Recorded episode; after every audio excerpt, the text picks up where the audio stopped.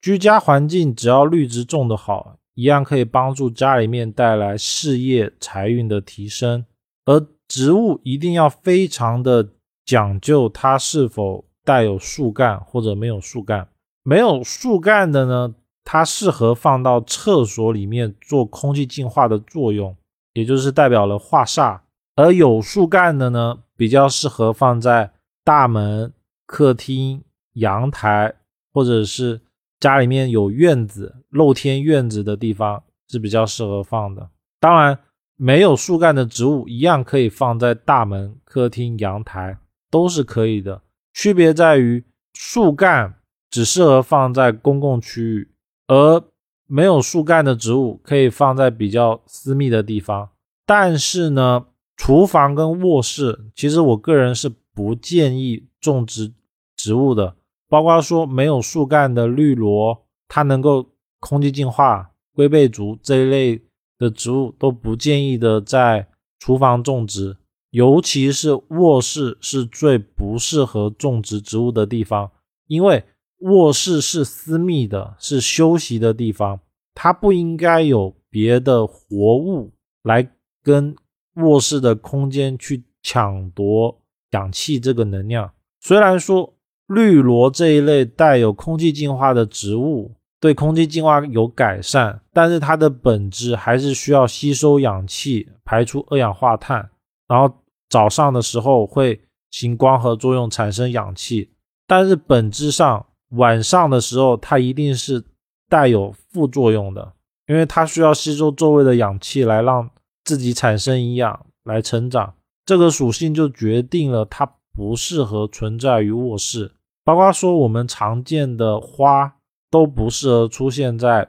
卧室跟厨房这种空气净化的植物，重点还是要放在办公区域，比如说像是书房啊或者厕所这一类地方，平常不是休息的地方可以放，它有改善空气的作用，就代表了有贵人。包括说走廊玄关放置无树干的植物，能够空气净化的植物。都是比较好的，这种我们一般会称它为贵人。而大门口呢，一定要非常的注意，是我从门的外面往里面看，不可以看到植物只有种一棵，因为这样会形成困字局，就是一个框里面有个木，这种状态不太好，代表的是男主人容易被困住，事业上容易没办法在短时间内提升的状态，就他的相会特别的明显。当遇到这种情况的时候呢，化解的办法是把它移开，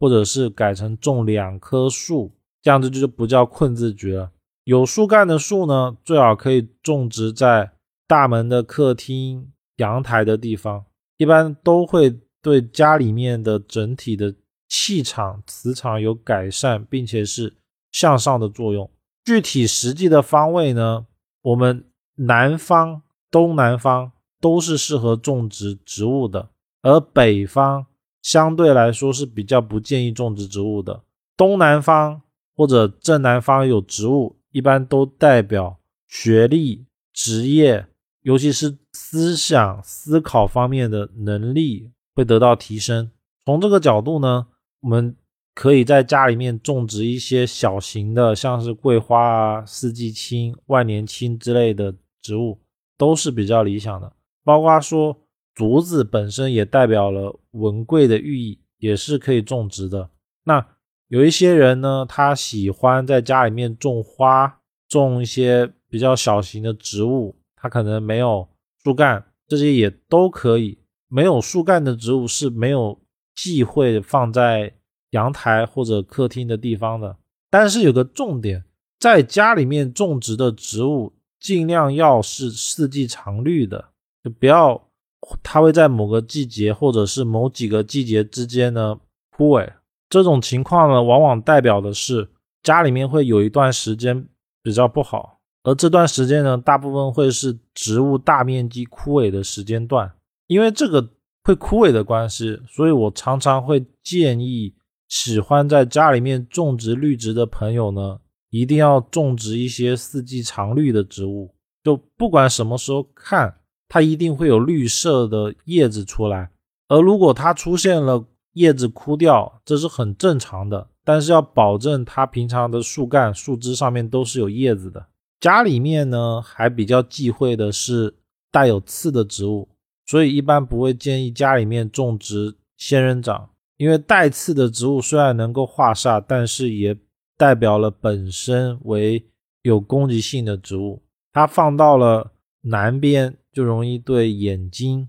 视力方面比较不好，放到了其他方位其实也会对其他的方位产生不利的影响。所以，我们一般不建议家里面种植带刺的植物。具体我们怎么看，说家里的绿植会不会对我们带来好的影响呢？我们重点只要把我刚才说的那些不适合放植物的地方，或者不要放一些树干的植物的场所避开，然后选择有吉祥寓意的植物。我们可以根据植物的状态，就能判断出当下这个房子的宅主的运势。也就是说，我们只要保证这个植物是茂盛的、是旺盛的，其实就代表了这个家里面当下的运气会是非常好的。当然，一定要切记，这种植物多以带树干的植物为主，因为只有带树干的植物才代表了事业的状态，没有树干的植物。多是只代表了贵人，也就是改善的作用，而有树干的植物只能放在公共区域。所谓的公共区域，就是能够会客的，能够带朋友进来的，朋友进来来了之后不会觉得很奇怪的，就叫公共区域。如果是像房间、小孩房间或者是个人的房间，一般都是不会让朋友随意的进出的，这个就叫私人区域。这种场所都。不建议，也不适合种植带树干的植物。